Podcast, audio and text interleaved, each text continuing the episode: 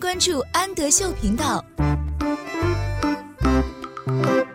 Hello，小朋友们，欢迎收听安德秀频道，我是安仔妈妈。今天我们来一起读廖彩杏绘本故事第一阶段的《The Very Hungry Caterpillar》。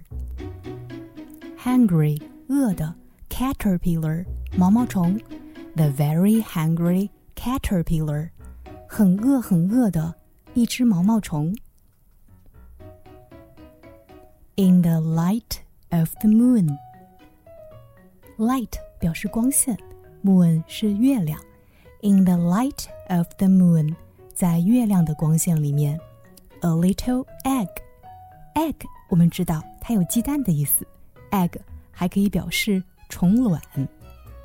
A little egg，一个小小的虫卵，lay on a leaf，躺在什么上面呢？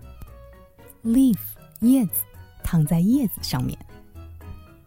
One Sunday morning，一个星期天的早上，the warm sun came up。warm 温暖的，温暖的太阳升起来了。And pop out of the egg came a tiny and very hungry caterpillar. Out of the egg，从卵里面爬出来了一个 tiny 微小的，hungry 饥饿的 caterpillar 毛毛虫。He started to look for some food. Started 表示开始做某件事情，look for 表示找东西，找什么呢？Some food 找一些他可以吃的食物。On Monday, he ate through one apple, but he was still hungry.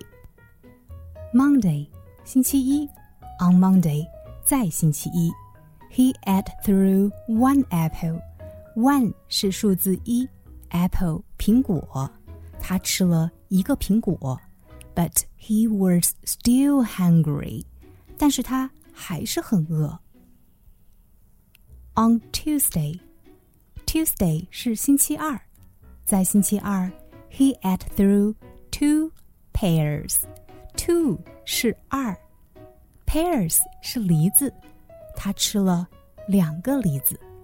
But he was still hungry. 但是他还是很饿。On Wednesday, Wednesday 星期三，在星期三，he ate through three plums. Three 是数字三。 plum 李子，three plums，他吃了三个李子，but he was still hungry，但是他还是很饿。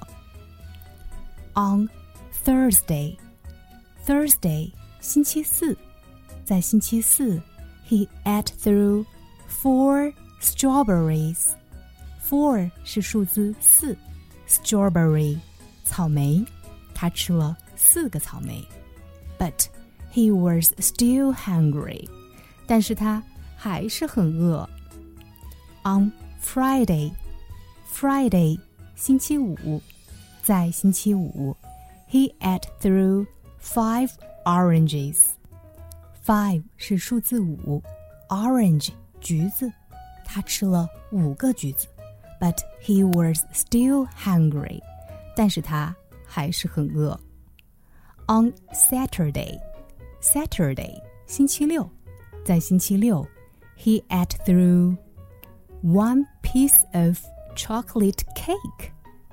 One piece of 表示一块，chocolate cake 巧克力蛋糕，他吃了一块巧克力蛋糕。One ice cream cone, ice cream cone 是甜筒冰淇淋。 他还吃了一个甜筒冰淇淋。One pickle，pickle 表示腌黄瓜，他还吃了一根腌黄瓜。One slice of Swiss cheese，one slice of 表示一片，Swiss cheese 瑞士奶酪，他还吃了一片瑞士奶酪。One slice of salami。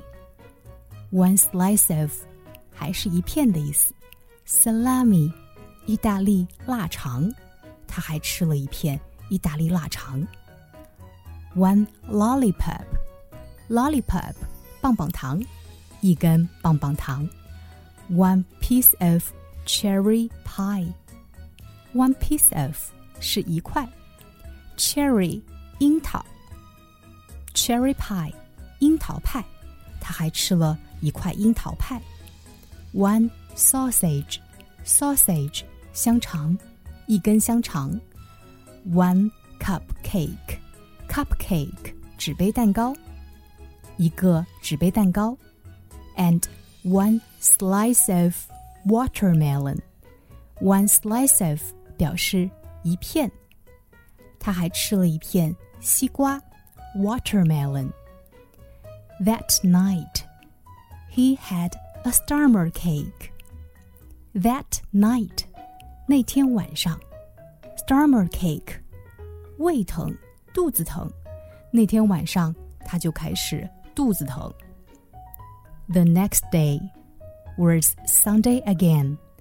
The next day 表示接下来的一天，接下来的一天又是星期天，Sunday 星期天。The caterpillar ate through one nice green leaf。这个毛毛虫吃了一片绿色的叶子，green 绿色的。And after that, he felt much better. After that，表示在那之后，he felt much better，他感觉好多了。Now he wasn't hungry anymore. 现在他不饿了。and he wasn't a little caterpillar anymore，并且他也不是一只小毛毛虫了。Little 表示小的，he was a big, fat caterpillar.